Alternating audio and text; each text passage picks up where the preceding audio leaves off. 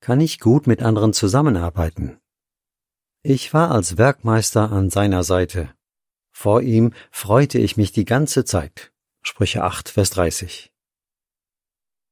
Diese Aussage gilt für die unzähligen Jahre, in denen Gottes Sohn mit seinem Vater zusammenarbeitete, bevor er auf die Erde kam. Wir erfahren hier auch, wie Jesus sich als Mitarbeiter Gottes fühlte. Er freute sich die ganze Zeit. Jesus entwickelte Eigenschaften, die ihn für alle in seinem Umfeld zu einem Vorbild für gute Zusammenarbeit machten. Wie können wir seinem Beispiel folgen? Sehen wir uns drei Grundsätze für gutes Zusammenarbeiten an, die wir aus seinem Vorbild ableiten können. Diese Grundsätze helfen uns, Einheit und Kooperation zu fördern. Grundsatz 1. Einander Ehre erweisen. Teamgeist kommt dadurch zum Ausdruck, dass man andere schätzt und sich nicht hervortut. Diese Art Demut konnte sich Jesus von seinem Vater abschauen. Obwohl nur Jehova allein es verdient, Schöpfer genannt zu werden, lenkte er die Aufmerksamkeit auf die Rolle, die sein Sohn und Mitarbeiter spielte. Das wird durch die Formulierung deutlich, wir wollen Menschen machen in unserem Bild. 1. Mose 1, Vers 26. Jehovas Demut gab Jesus bestimmt ein gutes Gefühl. Jesus bewies als Mensch eine ähnliche Demut. Wenn er gelobt wurde, gab er dem die Ehre, dem sie zustand, Jehova.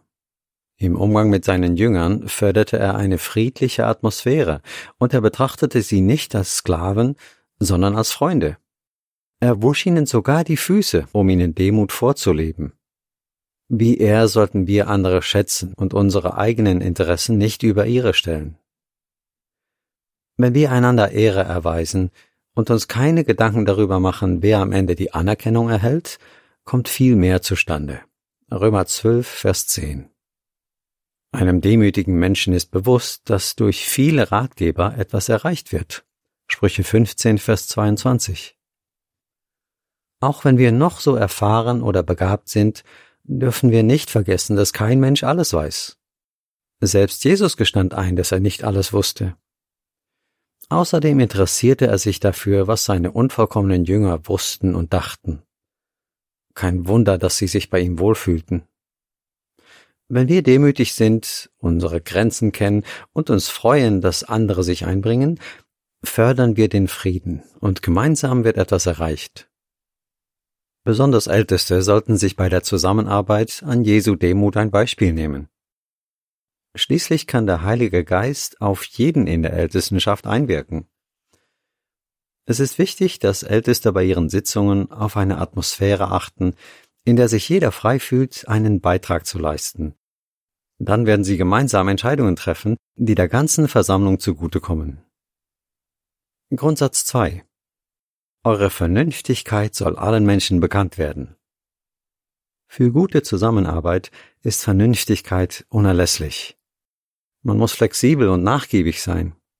Diese Eigenschaften konnte Jesus mit Sicherheit bei seinem Vater beobachten. Zum Beispiel beauftragte Jehova ihn, die Menschen von der Todesstrafe zu befreien, die sie eigentlich verdient hätten. Auch Jesus bewies Vernünftigkeit. Er gab nach, wenn das notwendig oder passend war.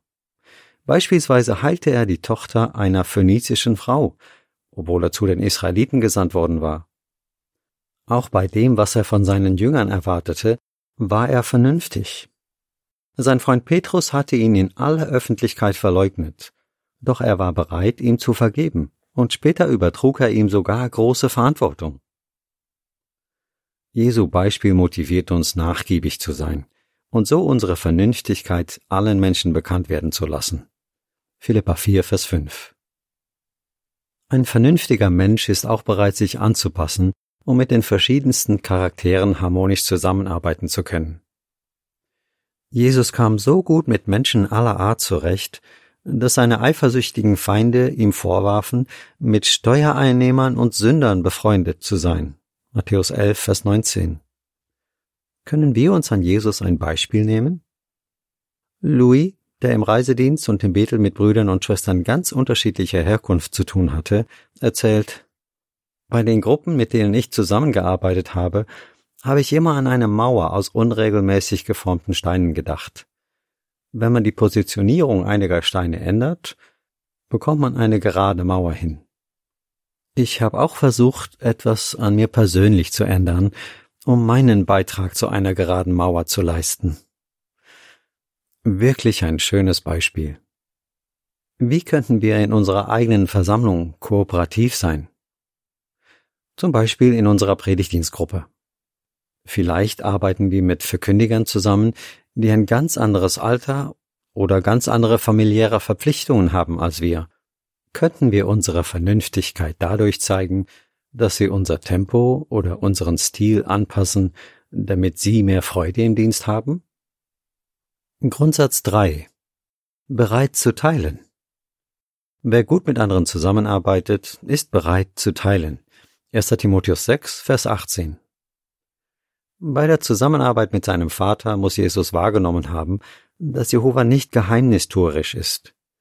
Jesus war dabei, als Jehova den Himmel bildete und konnte von ihm lernen. Sprüche 8, Vers 27. Später hat Jesus das, was er von seinem Vater gehört hatte, gern an seine Jünger weitergegeben. Nach diesem Vorbild sollten auch wir unser Wissen und unsere Erfahrung gern an andere weitergeben. Wer gut mit anderen zusammenarbeitet, würde keine wichtigen oder hilfreichen Informationen zurückhalten, nur um Kontrolle auszuüben. Es macht ihm Freude, das, was er gelernt hat, mit anderen zu teilen. Wir können anderen auch mit lieben Worten ein Geschenk machen. Tut es uns nicht gut, wenn jemand unsere Anstrengungen wahrnimmt und seine Dankbarkeit dafür ausdrückt? Jesus nahm sich Zeit, seinen Jüngern zu sagen, was er an ihnen schätzte. Er sagte ihnen sogar, dass sie noch größere Taten vollbringen würden als er. Johannes 14, Vers 12. In der Nacht vor seinem Tod lobte er seine treuen Apostel mit den Worten Ihr seid es, die in meinen Prüfungen zu mir gehalten haben. Lukas 22, Vers 28.